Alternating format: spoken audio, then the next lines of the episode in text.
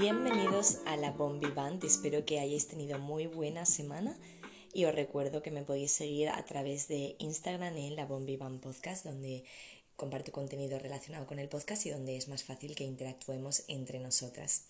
Perdón de antemano por la voz que tengo, tengo la voz súper tomada y me doy cuenta desde que hago el podcast, o sea, antes igual no reparaba tanto en lo mucho que se me coge la voz, y ahora que necesitaría tenerla bien porque no quiero, o sea, no es ya solo el timbre que tenga durante la grabación del episodio, sino que no me gustaría para nada tener un ataque de tos en mitad de la grabación y tener que empezar todo de nuevo, ¿no? Entonces me doy cuenta que, que me pasa con frecuencia, la verdad, que entre los seis acondicionados y que la esfuerzo muchísimo porque hablo un montón, eh, se me coge un montón. Entonces espero que no afecte a la calidad del episodio.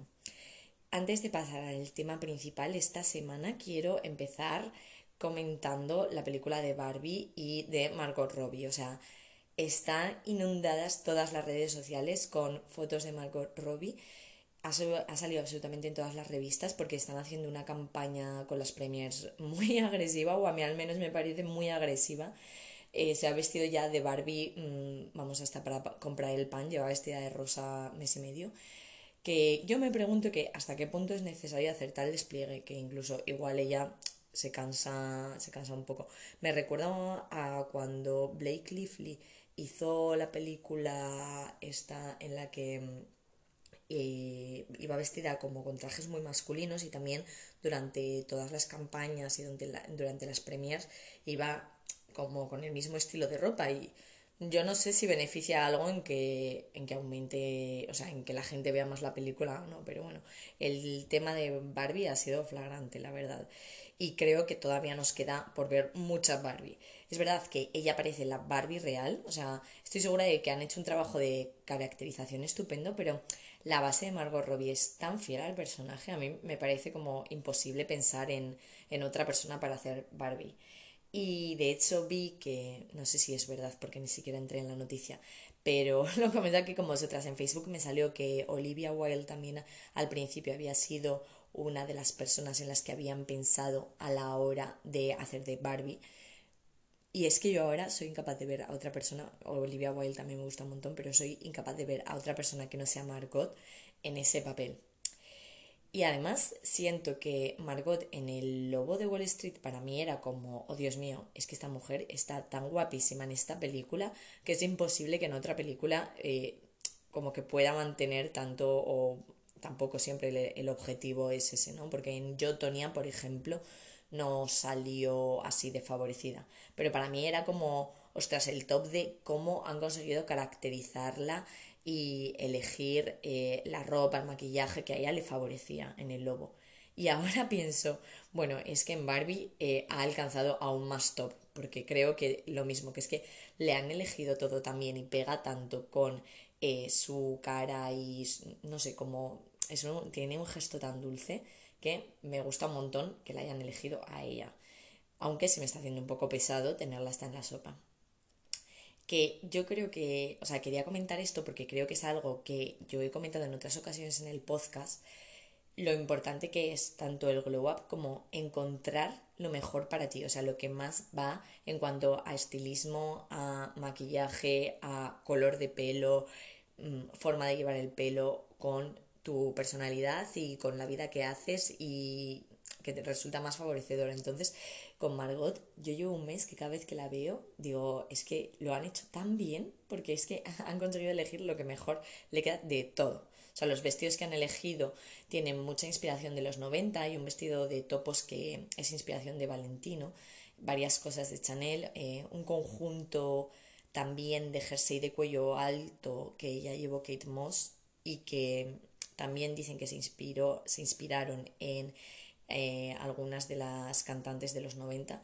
y en general, o sea, todo, en mi opinión, toda la ropa va en esa línea, pero con los colores de Barbie. O sea, lleva, tiene colores como muy mm, brillantes y siempre eligen como tres colores diferentes para, para cada outfit, o más o menos como igual blanco, fucsia y otro tono de rosa, o blanco, amarillo y magenta.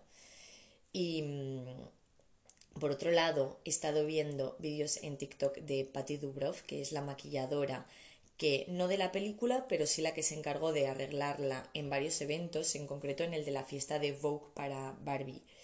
Y tiene un vídeo en TikTok explicando cómo hizo el maquillaje de esa fiesta y qué productos utilizó. Os recomiendo que lo veáis si os interesa. Y quiero destacar de todos los productos que utiliza el stick de Nude que es el tono Sunkiss, que a mí Nude es una marca que me encanta. Y después la sombra de Viredo.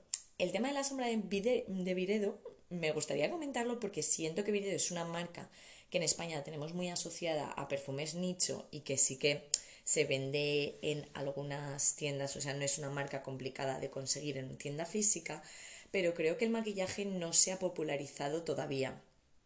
Y es fácil de conseguir, vamos, en la Conicum, por ejemplo, se vende. Y las paletas de sombras no tienen un precio muy elevado, cuestan 65 euros, que son del estilo de las paletas de otras marcas comerciales, como puede ser la de Pat McGrath. Pero la de Viredo no sé si porque la calidad no es muy buena.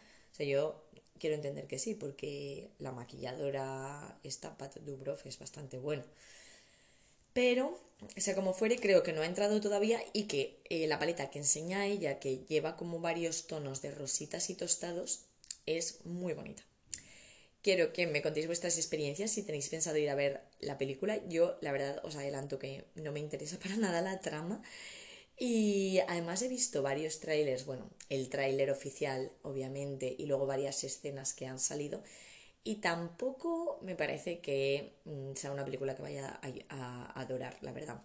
No es que jugase con Barbies en mi infancia, yo llegué ya a la generación de Bratz, o sea, cuando era pequeñita, pequeñita, sí que había Barbies, pero luego mm, todas las niñas de mi clase nos obsesionamos con las Bratz. Y bueno, es que yo tenía las Bratz normales, luego me salieron las Baby Bratz y me compré la Baby Bratz, que además me acuerdo que era súper pequeñita y la llevaba en un abrigo de invierno celeste que me encantaba, que tenía un bolsillo grande y como la primera vez que la saqué de casa, o sea, porque para mí era como mi baby, y la saqué en invierno o en un paseo que hicimos con mis padres y la perdí. Y lloré un montón por perder, em, por perder la, la Baby Bratz. Luego salió el videojuego de las Bratz, que había que conseguir pintalabios y también mi obsesión con el videojuego, bueno, o sea, entre las niñas de mi colegio era como una fiebre el tema de las Bratz. Y las Barbies yo creo que ya no tanto. Y una vez comentado esto, quiero que me digáis eso, si vais a ver la película y vamos a empezar con el tema principal del episodio de hoy, que es un episodio muy viajero, la verdad. Entonces, em, yo la verdad es que a lo largo de los años he masterizado totalmente el tema de viajar bastante ligera. No soy una persona que coja mil vuelos al año, en cuanto a que no vivo en una isla, por ejemplo, tengo algunas amigas, bueno, de Tenerife sobre todo, que me ganan estrepitosamente en cuanto a experiencias con vuelos perdidos, aeropuertos, eh, maletas que se rompen y de todo, ¿no? Pero como ya he comentado en otras ocasiones, sí que soy como muy diligente, me gusta hacer todo rápido y tengo muy poca paciencia. Entonces, es imposible que me pillen retrasándome en la cola de la puerta de embarque al sacar los líquidos y los productos electrónicos y jamás verás a un guardia de aeropuerto revisándome la maleta porque he metido algo que no debía en la parte de la mochila de mano o lo que sea. O sea, lo tengo como todo súper bien controlado para meterme en la cola más rápida, sacarlo todo lo más rápido posible y que eh, el estrés que a mí me genera la puerta de embarque acabe en un minuto. Entonces, para comentar un poco con vosotras qué es lo que hago yo, eh, vamos a empezar hablando con los outfits de aeropuerto. En un vuelo corto, es decir, si el día que viajas, eh, digamos que sales de tu casa y es un vuelo de dos horas, yo lo que hago siempre es usar el mismo conjunto a la ida que a la vuelta. A veces nos vamos de puente a una ciudad europea cinco días, pues si me voy el miércoles y vuelvo el domingo, para mí la ropa del miércoles y la del domingo es exactamente la misma. Porque cuando viajas y llegas a tu ciudad de destino, o sea, si tú llegas a París el miércoles, siempre hay un paso previo por el hotel para dejar el equipaje. Entonces reutilizo ese conjunto llegaría al hotel, me cambiaría y tal, y reutilizo ese conjunto tanto para el día de ida como el de vuelta. Aunque el vuelo sea de hora y media, es que siempre el día de viaje es muchísimo más largo y acaba siendo un coñazo. Entonces, em, yo me pongo solo esa ropa y punto. Si es un vuelo corto, no tienes que preocuparte mucho por la comodidad, o sea, mm, a veces haces trayectos más largos eh, andando o en, o en autobús de línea, entonces tampoco vas a estar dándole vueltas a el conjunto, pero sí que priorizaría que fuera o un vestido cómodo o elástico y sobre todo no llevar nada de cinturones y no llevar zapatos cerrados que sean armados o los que son tipo bota, en plan, pues por ejemplo, nunca llevaría unos Converse altas porque hay más probabilidades de que te digan que te las quites o plataformas por si acaso. Sabemos que es imposible hacer una norma general para todos los aeropuertos del mundo porque a veces vas a la ida y te hacen quitarte el cinturón y sin embargo no los zapatos, a la vuelta te hacen quitarte los zapatos y bueno, entonces es como no comprar papeletas para que te hagan quitarte prendas de ropa. Y si por el contrario es un vuelo largo, el asunto cambia. Para mí, invierno, otoño, primavera, uso pantalones tipo leggings de algodón negro, o sea, pantalones que son finos, pero es que en el vuelo no suele hacer frío y normalmente el día que viajas pues vas bien en, yo siempre, casi siempre voy en taxi, pero bien en taxi, bien en autobús de casa o del hotel, ahí entonces ese tipo de pantalones que no me aprietan, que son como estilo de estar en casa, vamos, nuevos, eh, con una camiseta de algodón de manga corta y una sudadera sin capucha. O sea, para mí la capucha es eh, infierno total, me molesta un montón y, y prefiero no llevar, sobre todo si tengo pensado echarme a dormir, no llevar capucha para nada.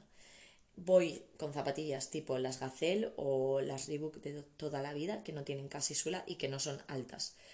Aún así puedo tener suerte y que no me hagan quitármelas y para el vuelo siempre me quedo en calcetines eh, como tipo de compresión y en función del destino elegido o bien llevo chanclas porque si es un destino de playa el resto de días voy a llevar chanclas entonces es algo que meto en la maleta o bien zapatillas de estar por casa yo siempre que viajo llevo una de las dos cosas para estar en los hoteles o en el apartamento no me gusta nada no tener como zapatillas de descanso y tener que ir descalza la verdad por mi trabajo utilizo calcetines de compresión muchísimos días o medias de compresión, vamos, yo las uso hasta encima de la rodilla muchísimos días al año y lo tengo totalmente normalizado. Para mí no es nada molesto.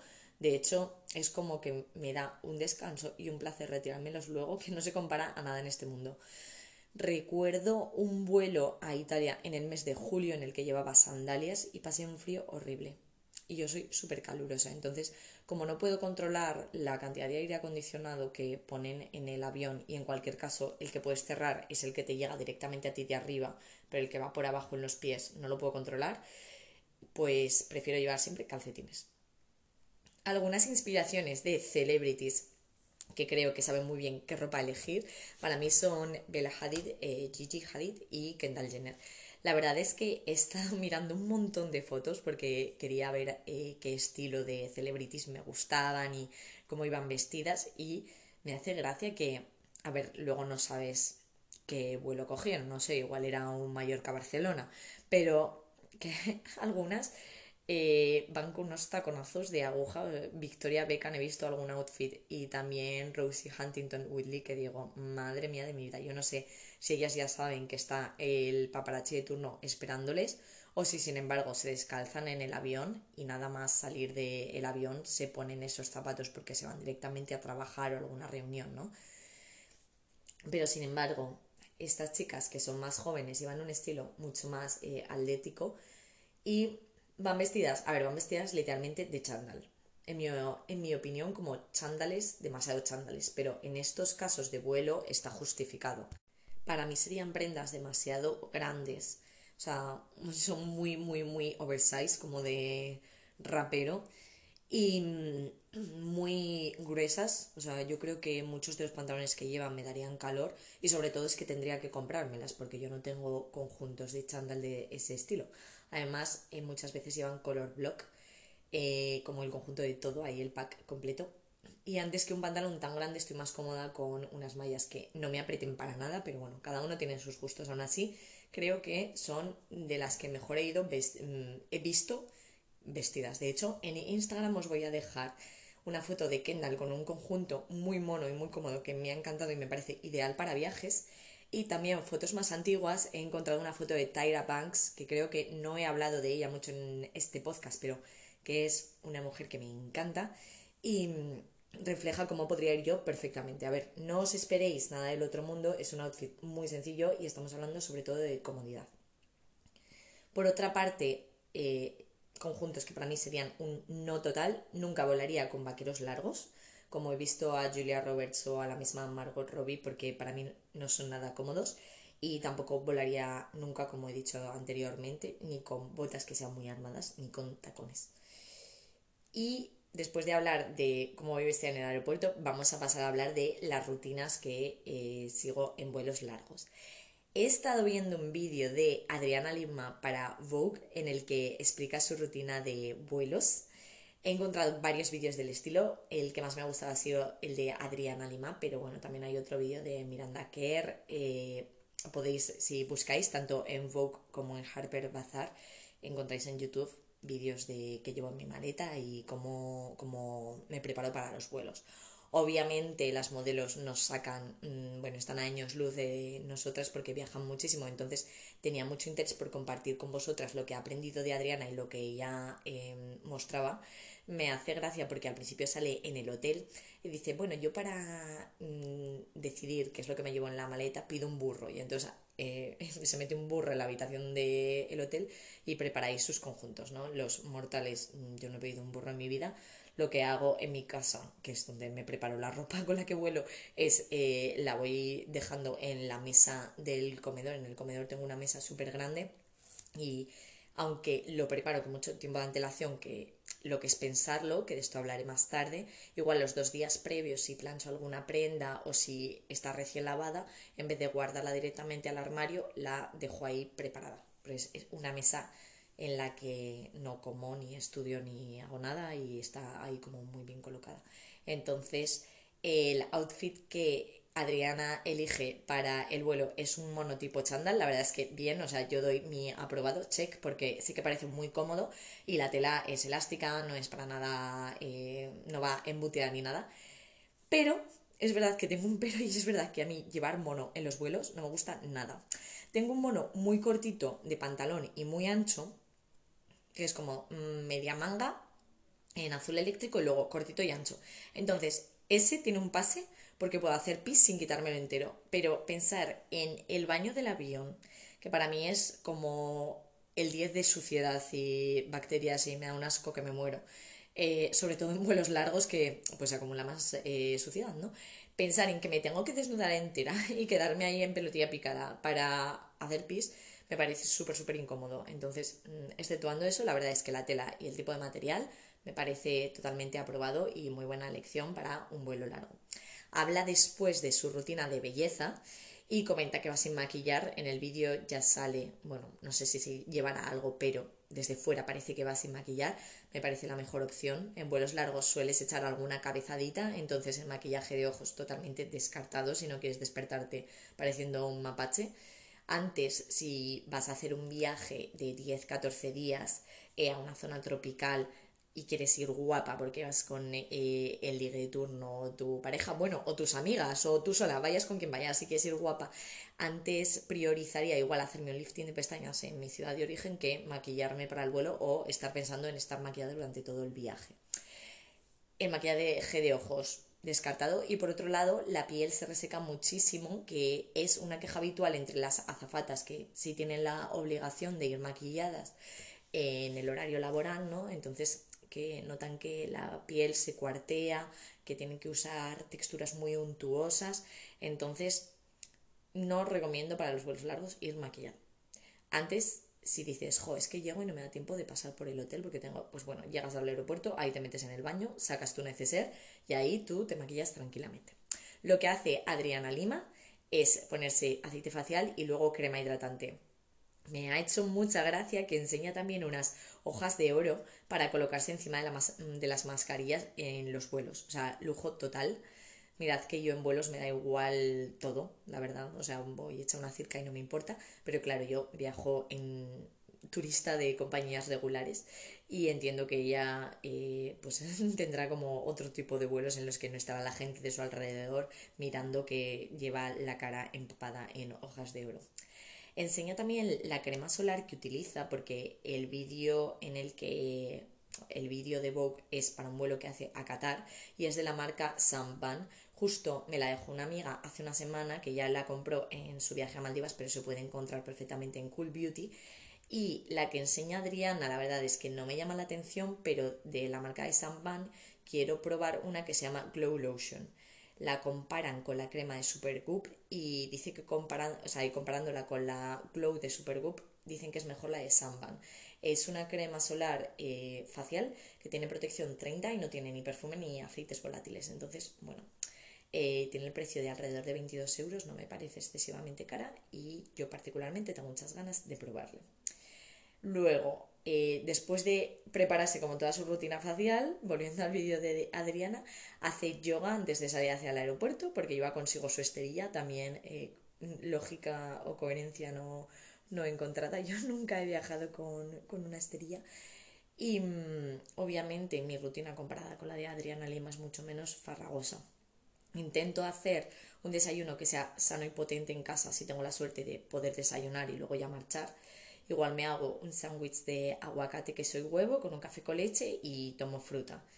Luego llevo siempre mi propia comida y una botella de agua. O sea, lo de la botella de agua, desde hace unos siete años que me compré, yo creo, hasta ese momento no tenía las típicas botellas rellenables de plástico. Si las rellenas, sabéis que no te las quitan y a mí me parece la mejor opción para viajar y asegurarte de que vas a tener siempre agua porque además a veces es carísimo el agua de los aeropuertos. La comida en los aviones no me gusta nada. Los olores son súper fuertes para mí, o sea, me huele como a deli. Y esa sensación de que acaban de recalentar tu pack y que las comidas son siempre demasiado saladas, la verdad es que me genera un rechazo total. Además, que sean tan saladas, con tanto sodio, mm, no favorece nada que eh, no retengamos líquidos. Creo que en los vuelos, si eres una persona con tendencia a retener ya de por sí, por las condiciones, vas a retener bastante porque estás muchas horas con las piernas abajo. Entonces, si además estás comiendo la comida del aeropuerto y del avión, que normalmente lleva demasiada sal, pues mm, aún peor, ¿no? Intento no tomar cafeína si quiero dormir durante el vuelo, pero si ofrecen una bebida gratuita, sí que muchas veces he de decir que tomo una copa de vino blanco, porque a mí, entre el traqueteo del avión y la copa de vino, es el medio de transporte en el que mejor duermo con diferencia.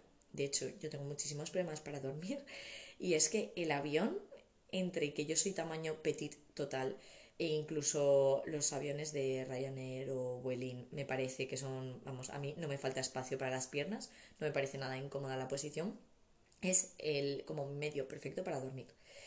Y por otro lado, sé que está muy extendido, porque a mí me ha pasado con amigas sobre todo, y porque lo veo en los vídeos de gente, de vlogs de gente que viaja aprovechar, ya que voy a Barajas y voy a empezar mi viaje, voy a comer en McDonald's o en el Burger King.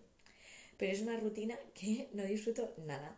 Y de verdad que esto no lo hago por cuidarme, pero es que quiero como que reflexionéis que si vas a empezar un viaje de 14 días en el que vas a estar comiendo fuera de casa en una cadena de comida rápida, no me aporta nada empezarlo así. O sea, yo pienso, jo, es que me quedan 10 días por delante, que prácticamente desayuno, comida y cena van a ser fuera, que al final va a cambiar mucho como los hábitos y seguramente coma más, porque cuando comes tanto el restaurante acabas comiendo más y igual cosas más pesadas, ¿no? Y es como, ya el primer día, antes de llegar al destino, pedirte McDonald's para mí es eh, la verdad. Entonces, suelo prepararme mi propia comida y eh, si tengo la suerte me la tomo antes de montarme en el avión o justo eh, cuando sube al avión. Pero bueno, casi prefiero si tengo un par de horas, aunque tenga que comer pronto a la una y media, me da igual. Me preparo un par de wraps normalmente con espinacas, salmón ahumado, tomate, huevo y queso. Y si me sobra espacio, lo ideal sería llevar algo de fruta y frutos secos también, porque las opciones saludables en los aeropuertos son carísimas. Aún así, la mayor parte de las veces he de decir que no me meto fruta y frutos secos porque no voy sobrada de espacio ni tampoco de tiempo para prepararlo todo. A veces sí que eh, mi capricho es cogerme un chai latte en, en el aeropuerto.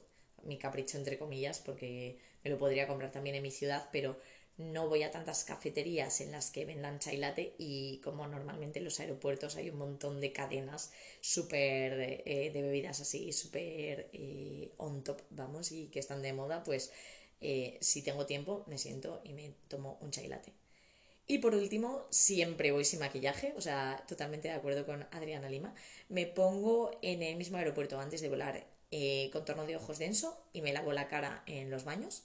A veces, si el viaje es durante el día, me pongo incluso crema de protección solar y si es al final del día o en horas muy tempranas o lo que sea, solo vitamina C y crema hidratante. Me lavo los dientes también antes de subir al avión y para evitar la deshidratación he visto en ocasiones que recomiendan sellar la piel con vaselina después de hacer toda la rutina. Yo no he llegado a notar tanta sequedad y sobre todo no viajo con tanta frecuencia como para necesitarlo.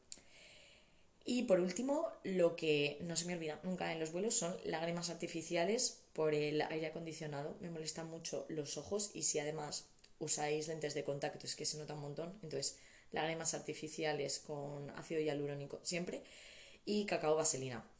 Estas dos cosas yo muchas veces no las meto en la bolsita de líquidos porque las llevo encima conmigo y no me suelen decir nada. Entonces, si no os entran o si lo queréis llevar más a mano, pues os recomiendo que probéis porque yo no, no suelo tener problemas. Al final es, son como 2 milímetros, entonces no, no te dice nada de entretenimiento para el vuelo, que Adriana Lima lleva mil cosas, la verdad, o sea, recomienda el Kindle, el iPad, etc.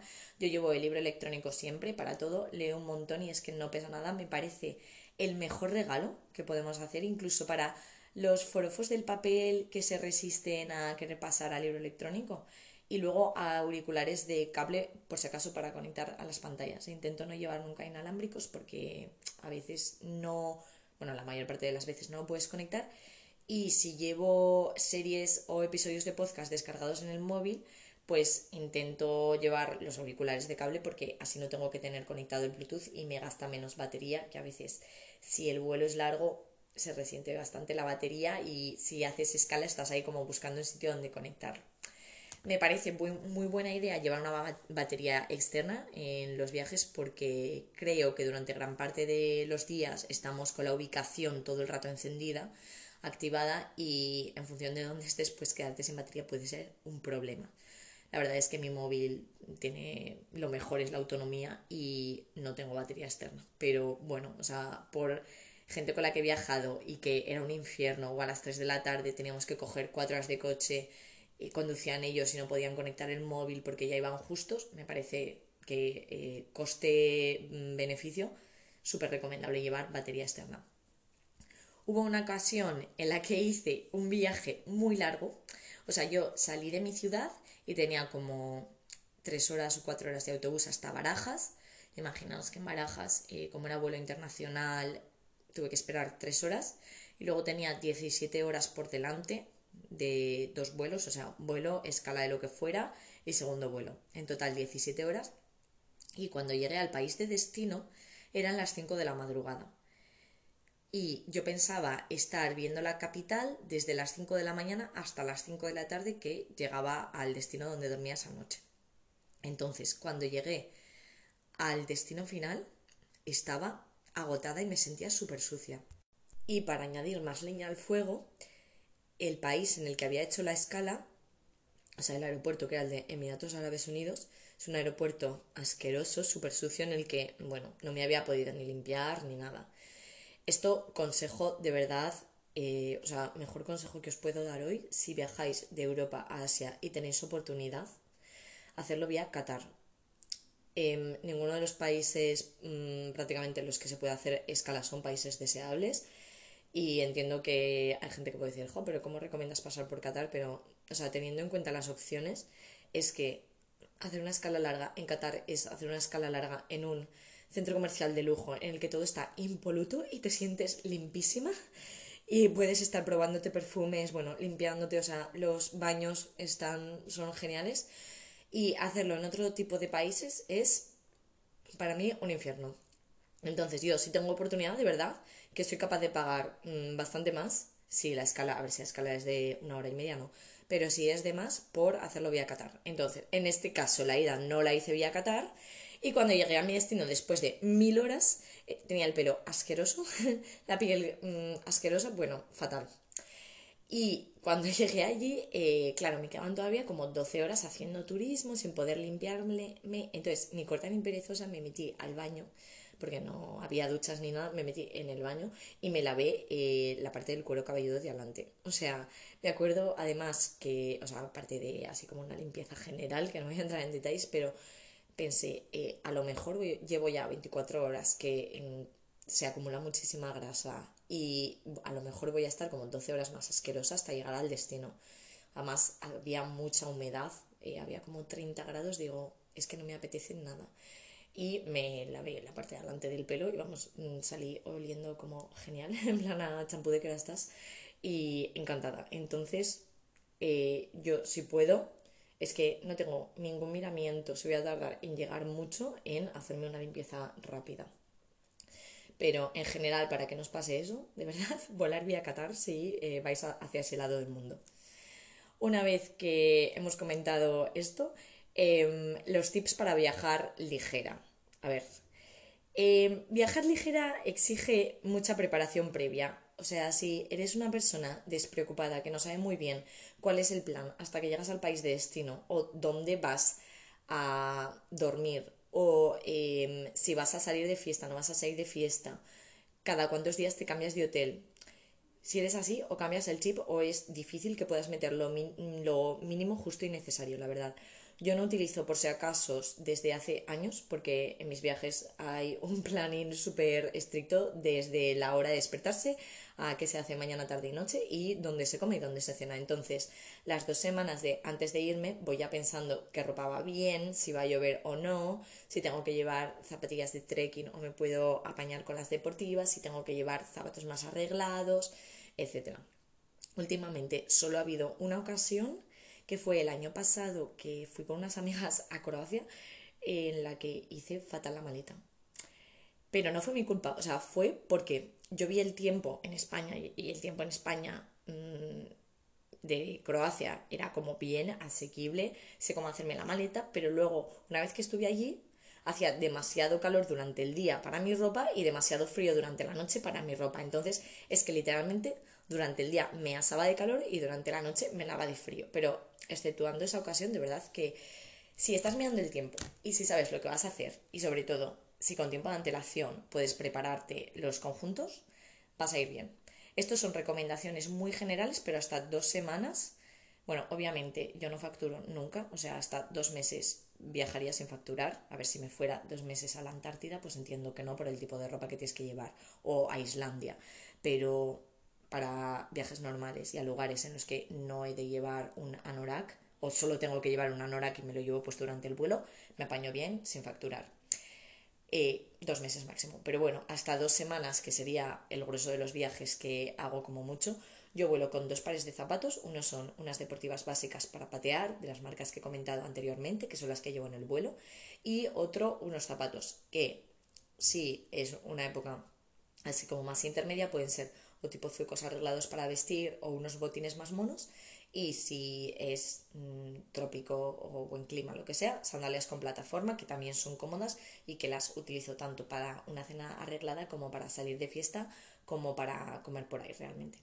Todo va en conjuntos y si vas a hacer trayectos largos de coche o vuelos internos o sabéis que en el hotel o en el apartamento vais a estar muchas horas, te sale rentable llevarte un conjunto para todos esos momentos y no ponerte otra ropa más de calle que se va a acabar arrugando y que igual ya está como usadilla.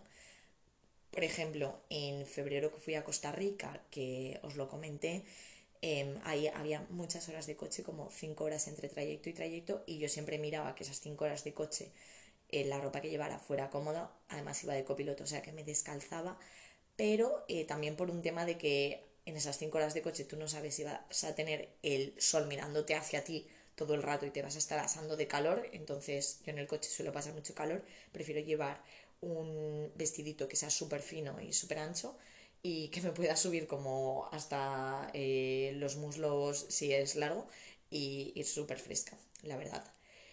Para preparar la maleta, la ropa pequeña encuentra su sitio dentro de otros lugares de la maleta. O sea, los 10 pares de calcetines van metidos o a presión en las zapatillas Y si no necesitas tantos pares de calcetines, aprovecha el interior de las zapatillas para llevar las gafas de sol, a ver, todo en su funda, ¿vale? Pero bueno, entendiendo que mm, las zapatillas las llevas limpias y no huelen mal, puedes meter todo en fundas, incluso las joyitas si llevas funda, a mí me parece como súper buen sitio para mm, llevarlas. Además, el siguiente consejo es llevar siempre una lista en el móvil, que esto es muy de madre cuando te ibas de en verano a Irlanda, ¿no? Pero de toda la ropa que me llevo.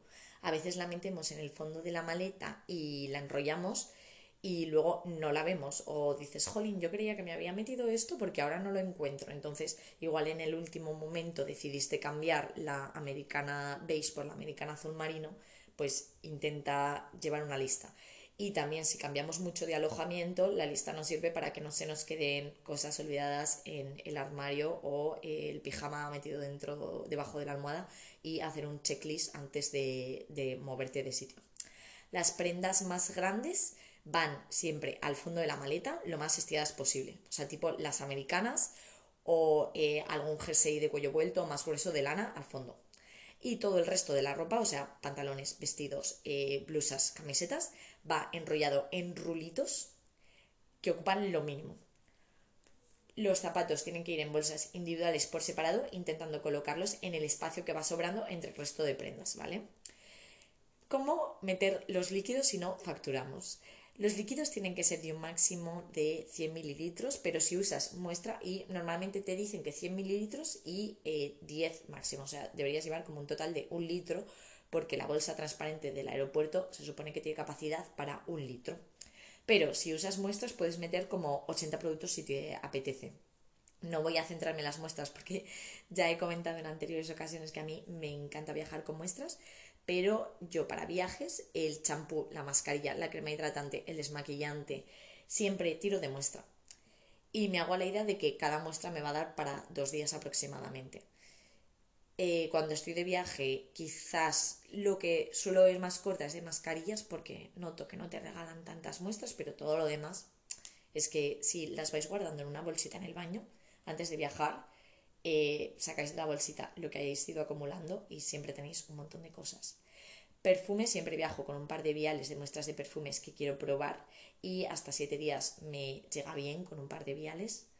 Es verdad que si por la mañana me levanto y voy a hacer una excursión a un monte, pues no me pongo perfume, pero generalmente si no te echas mucho y si son perfumes potentes, dos viales para hasta para una semana, intentando no abusar, llega. El día del aeropuerto y el día de vuelta del aeropuerto no me he hecho absolutamente nada porque a mí me encanta probar los perfumes del aeropuerto y como estar allí media hora eligiendo cuál es el que más me gusta, descubriendo diferentes y mm, al final como que me perfumo para sentirme limpia. Y las lentillas, que sería como otro líquido que ocupa un montón, siempre llevo individuales de día y en muchas ocasiones si no me entran, o sea, si llevo lentillas para 14 días, me ocupa mucho en la bolsita de los líquidos, las pongo aparte sin sacarlas de la mochila y nunca jamás me han dicho nada, o sea, nunca me han hecho sacar las lentillas aparte. Esto antes no lo hacía y me lo dijo una compañera de trabajo en plan, ah, yo siempre lo hago así y nunca he tenido problemas. Y la verdad, aunque entiendo que no es lo que deberíamos hacer, eh, a mí de momento el truco me ha funcionado genial. Otra cosa que eh, muchas veces llevo aparte y a veces me han dicho que sí y a veces que no es el bálsamo desmaquillante. La verdad es que para desmaquillarme los ojos siempre tiro de tarro de bálsamo que pone la cantidad en gramos y que en mi opinión no es textura líquida. Pero, o sea, es que el mío es tal cual un mazacote pero alguna vez me lo han sacado, no siempre, mm, en muy pocas ocasiones de hecho, pero bueno, si te lo sacan, luego metes a presión. Es otra opción, si vais justas, podéis probar para, para ver si así no os lo quitan. Siempre sabiendo que os arriesgáis a que te digan, pues tienes que elegir una de estas cosas porque no te entra todo. Estos son prácticamente todos los tips que tenía que contaros, la verdad. Hay mil ítems para hacer los vuelos más cómodos, o sea, mil cosas que podéis comprar. Como, eh, o sea, bueno, la típica almohada, que para mí la almohada no es nada cómoda, además es que es un trasto más. Yo priorizo solo llevar un bulto, o sea, no puedo con más de un bulto. Y mm, también los típicos colgadores de pies, que esto es algo que yo no he utilizado mucho, pero cada vez lo veo más que eh, son lo colocas como encima del asiento de delante y llevas los pies como en alto. Entonces, si tenéis muchos problemas de retención de líquidos, etcétera, pues es otra opción que os dejo. Sé que los viajes largos a veces son un incordio y cuando me da mucha pereza, o sea, para mí 10 horas de vuelo no es para nada incordio, es como que pienso, bueno, pues 10 horas que puedo leer un montón, que puedo ver una peli, que voy a estar súper entretenida, pero a veces si hay que hacer mucha escala o si no sales de tu propia ciudad y entonces empiezas el viaje el día anterior bajando a Madrid o a Barcelona, siempre que lo afronto con un poco de pereza, me acuerdo de una reflexión de Javier Aznar en Hotel Jorge Juan durante la pandemia que decía que el único olor desagradable que echaba de menos y que le encantaría, en plan, pagaría por poder vivirlo ahora, era el olor del avión, que a mí también me parece como asqueroso, o sea, es que los aviones me dan como, siempre me parece que están como sucios y no sé, no, no es un lugar en el que me sienta súper cómoda, pero después del tiempo que estuvimos sin poder movernos, agradezco cada vuelo que puedo coger ahora. Y cuando pienso, ostras, qué pereza pensar que eh, me van a pasar como toda esta serie de inconvenientes, o me tengo que mover, coger metro, tal. Siempre me acuerdo de esa reflexión, en plan, lo que pagaría ahora por el olor desagradable del avión, ¿no? Y mm, nada, espero que viváis un verano y lo que queda del año muy viajero. Quiero que me contéis vuestros trucos si hacéis alguna cosa en especial. Si, sin embargo, mm, pensáis que yo soy una loca de la organización y no hacéis nada de eso, Espero que hayáis disfrutado mucho de este episodio y nos escuchamos la próxima semana. Espero que tengáis muy buena semana.